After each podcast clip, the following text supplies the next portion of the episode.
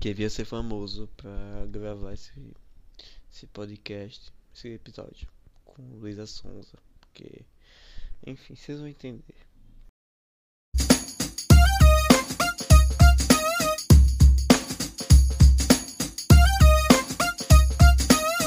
Eu ainda não sei. Bom dia, boa tarde, boa noite. Está começando mais um Eu Ainda Não Sei, o podcast mais reflexivo do Brasil. Eu sou Igor Rafael e vocês já estão vendo aí o tema, o título que deu tema a esse meu episódio. Pois bem, estou tempo sem gravar, confesso, é fato. Está acontecendo muitas coisas, meu tempo está encurtando cada vez mais. Estou passando por várias fases na minha vida. Tá pior que jogo, né? Tá muitos níveis para se chegar. E de eu parei para refletir um pouco sobre os acontecimentos da minha vida para compartilhar com vocês. E fazer aquela velha mangação, né? Aquela velha zoação que eu acho que esse episódio vai ser um pouco mais reflexivo sobre as coisas da vida. Não que os outros não sejam, mas eu, eu tento trazer um teor uh, de, de comédia para tentar amenizar o baque que determinadas situações influenciam. Mas enfim, bora lá. Eu estava analisando o que aconteceu na minha vida durante esses meses, durante esse ano, né? É bom fazer esse, eu gosto de fazer esse tipo de exercício porque ele me ajuda a compreender as minhas atitudes, o que muda, o que não muda, o que mudou durante um ano, o que mudou durante alguns meses, meu pensamento e tudo mais. Minhas atitudes e coisas novas vão acontecendo, né? Nós vamos tendo experiências novas na nossa vida. Isso é fato. E essas experiências novas causam novas emoções, novos comportamentos, novas ideias e é bom analisar que tipo de caminho você segue diante de desses fatos, diante desses acontecimentos, porque às vezes você sai um pouco do eixo, sai um pouco da linha. E quando você sai da linha, às vezes é bom, porque te faz pensar coisas inéditas, coisas boas, mas às vezes é ruim, porque te faz pensar coisas que tá fora da sua linha, sabe? A linha principal, por assim dizer. Não sei se vocês vão compreender aonde eu quero chegar, mas espero que vocês tenham entendido. Enfim. E eu tava falando um pouco sobre a minha questão, né, como tá aí no título, vamos falar um pouco sobre a questão amorosa, porque parece que minha vida é voltada a isso. Porque eu quero voltar minha vida a isso. Eu sinto que eu consigo me resolver em todas as etapas da minha vida. Eu consigo me resolver no trabalho, consigo me resolver nos estudos. Tem garranchos, tem dificuldades, todo canto tem. Só que são dificuldades que eu. Tá, bora lá, consigo. Trabalho, bora lá, consigo. Só que tem dois, duas pautas na minha vida que eu tenho muita dificuldade em resolver. Porque são coisas que eu sou dependente. Quando eu sou dependente de algo, eu simplesmente sou muito empacado. Eu sou muito. Eu fico agonizado por isso. Porque são coisas que não dependem de mim. Dependem, mas não dependem só de mim, sabe? Há uma construção. Que é a minha liberdade. Que todo ser humano nasce dependente. Né? Somos todos nós somos dependentes. Em busca de uma independência que ninguém sabe explicar que independência é essa. Para muitos é financeira, para outros social, mas a gente continua sendo dependente mesmo assim, de forma implícita ou explícita. Enfim, a questão não é essa. Mas sim, temos a liberdade, que é uma pauta que eu tenho muita dificuldade, porque por vida eu fui dependente dos meus pais, assim como muita gente é. E para se libertar dessa independência paterna e materna é um pouco mais complexo. E isso me trouxe muitos problemas mas isso é normal, entre aspas, né? Não deveria ser esse normal, mas é um normal que muitas pessoas passam por isso. Mas o tema não é esse, o tema é o outro, que no caso é o, a minha vida amorosa. Coisas do coração. Eu tenho um complexo muito complicado, né? Porque complexo, complicado, né? né, né, mas enfim, eu tenho um complexo dentro de mim muito grande é, que me faz me afastar de muitas pessoas que eu não deveria me afastar e que me faz anular sentimentos que eu não deveria anular. Eu não sei se isso foi devido às coisas que eu passei na minha vida, sejam traumas, terapia, terapia é muito bom, muito bom, deveria fazer, deveria fazer. Só que não é tão fácil como a gente sabe que, que, que era pra ser, né? A gente não sabe que, ah, eu vou fazer terapia, então tá bom, amanhã eu vou fazer. Não, não é bem assim, né? Tem toda uma questão financeira, toda uma questão logística e tudo mais. Mas enfim. E aí, as coisas do coração, elas são muito complicadas para mim por vários motivos. Primeiro, por conta desses bloqueios que eu tenho. Isso é bom para vocês pensarem sobre vocês também que a gente se bloqueia muito. Pequenas coisas, pequenos detalhes. Por isso que eu gosto de repensar sobre as minhas atitudes e as minhas ações. Porque às vezes não dá certo por N motivos, mas também talvez eu também tenha sido o motivo. E isso foi gatilho por uma coisa que aconteceu comigo.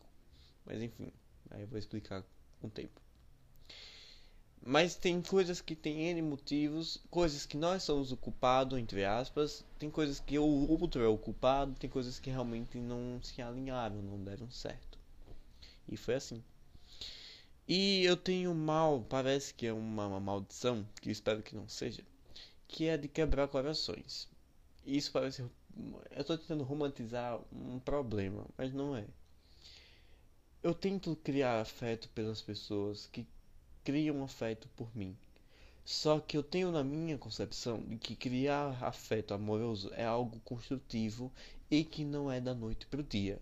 Ou seja, se eu estiver conhecendo uma pessoa e logo na primeira semana ela já demonstra um grande afeto por mim, eu vou acreditar que aquilo não é afeto. É da minha cabeça. Eu tenho na minha cabeça que você só consegue criar um determinado afeto verdadeiro quando você já tem um costume com aquela pessoa. Eu acredito nas minhas concepções e ideias de que amor é algo construtivo e gradativo. Você não ama a pessoa do noite para o dia. Isso é paixão. Isso é o sentimento fluindo no seu sangue e fazendo com que você fique eufórico por aquilo. Mas passa, sabe? É como se você tivesse bêbado. E aí a bebida passa e junto com a bebida todas as emoções. E amor não. Para mim, amar alguém é você saber a distância entre eu e você e ao mesmo tempo você saber que aquilo não te impede de querer aquela pessoa por perto, sabe? A distância não te machuca ao ponto de você ignorar aquela pessoa. Como assim? O que viagem é essa? Exemplo. Existem pessoas nas nossas vidas, a gente ama muita gente e existem vários tipos de amor, beleza. Mas aqui eu tô focando no amor romântico, romance, sabe? Não falei nada com nada, mas é o amor, amor, no amor do, do casalzinho, blá, blá, blá, blá, enfim. Mas esse tipo de amor, quando a gente para pra pensar sobre as amizades e as relações, existem pessoas que quando se distanciam da gente, é meio que elas se apagam com o tempo, sabe? É como se quando você voltar a ver essa pessoa, não é a mesma intimidade, não é a mesma coisa, não é a mesma conexão. Porque você muda, ela muda, mas enfim. Mas existem pessoas que quando elas se vão, possa ser que continuem tendo uma conexão, mas por mais que elas se, se forem, não sei se é assim, e voltem, existe uma conexão que permanece do mesmo jeito, sabe? A conexão, o eu e o você, por mais que exista distância, o amor ele prende e não solta, sabe? E aí permanece. Para mim isso é amor. É a conexão entre um e o outro. É uma grande amizade que vai pro resto da vida. Para mim isso é conceito de amor.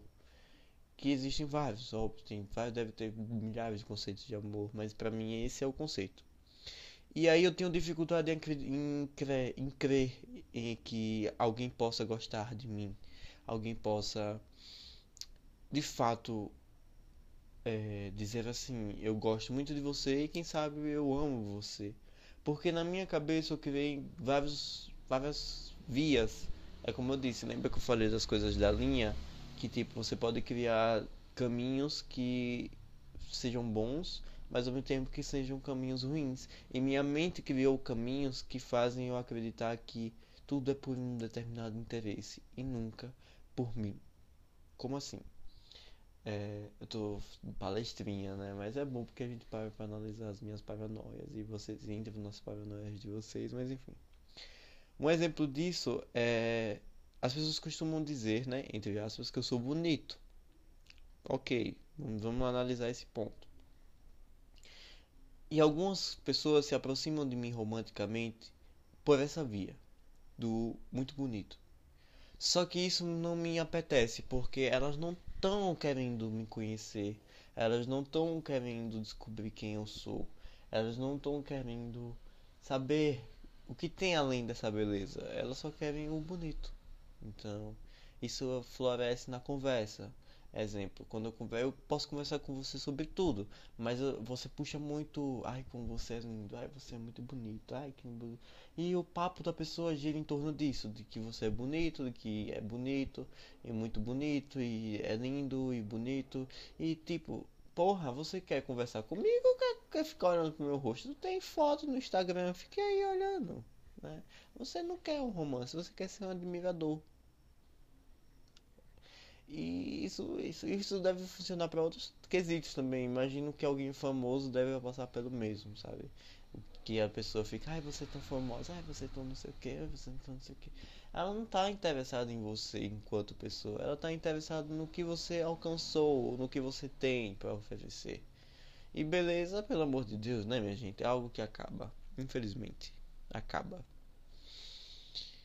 Fora isso, minha mente desvia para outros caminhos, sabe? Uns caminhos bem paranoicos, assim, a ponto de isso é algo que eu me mesmo me sabotando em determinados pontos. Isso me ajuda muito, porque isso me faz uma grande, como se fosse uma grande peneira, só que não peneira as coisas que, que são boas e ruins. Ela peneira aleatório, ou seja, às vezes o bom fica na peneira, às vezes o ruim acaba saindo e fica uma loucura eles e enfim. A minha vida faz vários caminhos. Caminhos bons que me ajudam a pegar pessoas que realmente são interesseiras ou que só querem algum determinado ponto e fim e x y aos famosos falso amor que ah eu amo você mas na verdade só quer sexo e depois some. Existem diversas formas assim. É um dos piores exemplo que eu dei eu odeio gente assim e eu sou assim, eu sou um. Não é que eu seja falso amor, mas eu tenho agonia por algo rápido. As pessoas, ultimamente, os, as, os que eu, as pessoas que eu tentei me relacionar, elas têm esse quesito do rapidez, sabe? Sentiu, então é, então foi, papo bom, sabe? E eu não, não acredito que seja tem, tenha que ser assim. Eu não, para mim amor é algo que precisa ser mastigado com calma, senão ele torna um grande uma grande de neve, ninguém entende nada e fica tudo muito alucinógeno, por assim dizer. Não sei se é a palavra, mas enfim. Então, eu não gosto de pressa para isso. E pessoa, e ultimamente as pessoas andam muito agoniadas. Eu também sou muito agoniado quando eu tô né, melosozinho, mas eu acho que é normal. Eu acredito que seja normal. A pressa por viver também é algo que deve ser levado em consideração.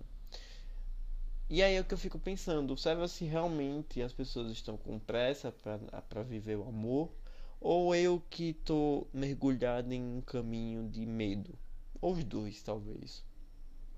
Talvez seja os dois. É uma boa análise. Os dois. E por que eu tô falando dessas coisas, sobre as coisas do coração? Porque durante esse ano eu conheci diversas pessoas legais. Eu conheci amigos maravilhosos, eu conheci caras legais também. Só que eu fico me perguntando a que nível as coisas vão fluir do momento certo. E o que é que eu procuro? Porque eu sinto que a classe LGBT, principalmente o G, tá perdido. Muitos, tô dizendo todo mundo, mas eu acho que muitos estão assim como eu. O que é que eu quero? Eu quero muito namorar, eu digo isso para todo mundo, para Deus e o mundo. Quero muito namorar. Só que quando aparece um pretendente, acontece tantos gatilhos, tantos receios, tantos medos, tantas precauções para não dar, sabe? Que eu fico mais afastado do que próximo. E aí não flui da maneira que deveria fluir. Ah, você precisa se permitir. Meu medo é que, como eu nunca tive essa questão de relacionamentos e amores e não sei o que lá, eu vou ser o famoso emocionado. E o meu medo de me permitir, de me entregar de coração e blá, blá, blá, é de fazer realmente isso. Pá, ir papocar no chão e se estabacar Ah, mas a vida é isso, é, a vida é isso, só que eu não quero criar um, uma, desilusão, uma, desilusão amorosa. Porque eu tenho preceitos e conceitos sobre o amor. Que eu não quero que se quebrem. Porque coisas que eu já sei que vão acontecer. E a gente sabe que desilusões amorosas têm níveis e graus. E eu tenho medo um grau que seja o meu de desilusão. Eu não quero namorar sabendo que eu vou terminar. É, que conceito de amor é esse, né? Eu quero namorar sabendo que eu vou viver cada momento como se fosse único, sabe? Seja os bons e os ruins, mas eu quero viver os momentos. Eu acho que o que eu procuro no amor é isso. E o futuro também, né? Porque a predestinação, aquelas. mas é sempre bom a gente procurar um pouco de tudo em alguém. Não tem graça se não for assim. Algo muito específico. As pessoas dizem que eu sou muito complicado. E de fato eu sou. Quando o assunto é romance. Eu deveria. Ai, você precisa abranger mais. Mas quais são os pontos de abrangência? Quais são os métodos que eu devo fazer? Eu devo abranger a qualquer pessoa, sabe? Tipo, ah, quero namorar com você. Então tá bom, vamos namorar. Não é isso. Eu fico me questionando a que, a que ponto as coisas do coração afetam a lógica, sabe? Porque é uma viagem, na verdade, né, fala sobre isso, porque eu costumo dizer assim, o nosso coração divide para metade coração, metade lógica. E graças a esses caminhos que minha cabeça faz, a lógica está muito presente, sabe? Ela evita ela causa mil e um motivos para isso, mil e um motivos para aquilo. E o coração é um, um garotinho medroso que não sabe por onde guiar, ser guiado no caso. E quem guia ele é a lógica, só que a lógica faz aquilo que ela achar melhor. E minha lógica está acomodada, ela prefere se guardar e ficar presa pra não viver. Não sei, acho que é um gatilho que eu preciso de terapia para resolver isso, mas é como se, exemplo, se alguém me convida para sair e eu tenho um interesse um pouco duvidoso sobre essa pessoa, nada muito, ah, eu vou porque ele é maravilhoso, ele é gato, ah, eu não quero, não, ah, eu, eu tô indo pela beleza, não pela pessoa. Então, aí já corta. Mas eu tenho um interesse, quando eu falo interesse duvidoso, é aquela coisa do eu olho para você e eu estou sentindo três pontinhos. Ninguém não, não, não, não consigo distinguir o sentimento do que eu olho para você, eu não consigo ver nós seremos amigos ou nós seremos mais que amigos, sabe? E aí minha cabeça funciona assim, a pessoa me convidou para sair, então eu fico será se eu devo ir? eu acho que ele não vai gostar de mim. É isso, é essa auto-sabotagem, gente, de fato, assim. Mas às vezes não é nem por questões de mim mesmo. É tipo, ai, eu vou ficar nervoso, eu vou ficar ansioso, às vezes não vai acontecer nada e eu vou perder meu tempo e ele não vai me querer. Minha vida de uma maneira X, isso é muito gatilho para mim. Minha vida de uma maneira X e a vida dele de uma maneira Y e não vai bater, não vai funcionar, eu vou perder meu tempo, eu não vou. Pronto. Foi isso. É, acontece muito isso. Devia ir para terapia, óbvio que eu devia ir para terapia, porque isso, isso é algo que me impede, é um medo. Na verdade, não sei nem se é um medo, mas eu me frustro antes mesmo de algo acontecer. Isso é bom ao mesmo tempo que não é bom. Porque isso me, é como se eu tivesse criado um sistema de evitar expectativas. Porque quando eu lembro que quando eu era mais novo, eu era, minhas expectativas eram altíssimas para tudo, sabe? Vai ter uma viagem de escola. Eu ficava ansioso, ficava nervoso, imaginava que ia ser o Deus e o mundo, que eu ia pra Disney, não sei o que, entendeu? É esse nível. E quando chegava lá, às vezes era muito chato, às vezes era cansativo, não tinha nada de legal e é só o sentimento de frustração um atrás do outro, isso fazia, me fazia muito mal. Então parece que minha cabeça observou esse tipo de comportamento e disse assim: é, vamos, vamos trabalhar isso aqui, vamos começar a pensar sobre. Porque senão você vai ficar louco da cabeça, mais do que já é. E aí minha cabeça criou um sistema de autofrustrações. Porque se eu for, a minha expectativa é zero. Ou seja, se algo, se algo bom acontecer, então vai ser. Hum, hum, olha só. Não estava esperando por isso, sabe? Do que eu, eu ir. Ai meu Deus, vai ser super legal. E chegar lá uma bosta, sabe? O sentimento. De, eu já vou me frustrando aos poucos, antes mesmo do ato. O que não deveria acontecer. Isso é muito bom, como eu falei, porque me ajuda a ter uma calma maior diante da minha ansiedade e me ajuda a ter percepções que eu não teria de um determinado acontecimento e aprender a lidar com a situação que eu já esperava que iria acontecer, uma possibilidade, sabe?